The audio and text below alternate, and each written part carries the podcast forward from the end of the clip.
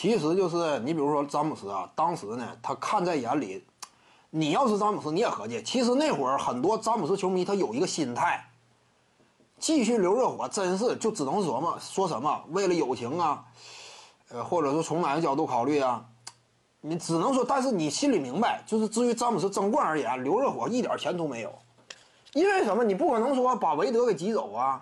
你说我留热火，然后不让韦德签顶薪呢？那这外界舆论更不利于詹姆斯，而且也不利于韦德个人。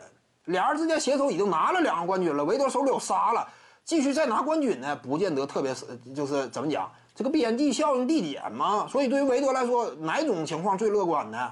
自己留队签个大合同，对于当时的韦德来说是最乐观的。对于波什来讲呢，三巨头继续组合下去呀。波什真是当时，其实你就能够看出苗头。一三到一四赛季，波什没有那么满意了，眼看着韦德这个身体素质不行啊，扣篮空接都进不去了。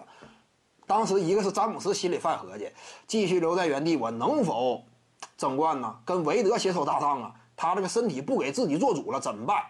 那会儿我估计看到那一幕，詹姆斯心里犯合计。与此同时呢，站在一边的克里斯波什眼看着韦德空接没扣进呢，他心里也犯合计。这样的，怎么讲呢？他继续当老二啊，我当老三呢，我这个能力是不是屈才了？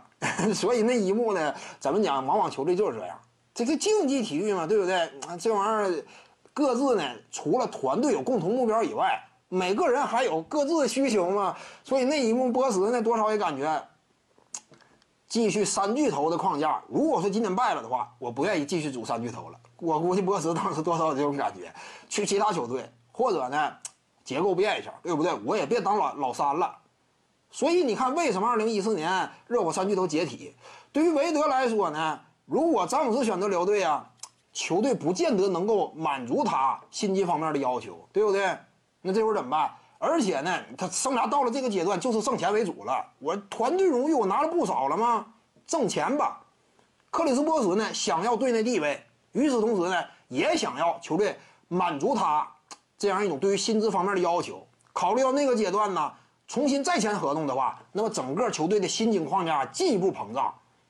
通常呢，三者同时留队，当时有个计算嘛，热火队交的奢侈税压力也非常大。考虑到热火本身呢，一直以来之前就为了省奢侈税，送走了麦克米勒，三巨头继续抱团啊，恐怕呢，不符合每一个人的要求了。詹姆斯呢，我感觉他主要是考虑哪？回到骑士之后，我能够重新整冠，从此同时呢，也能够洗去曾经的污点。因此，双方三方之间呢，可以说没有继续合作的这样一种基础的目标了，那只能分崩离析嘛。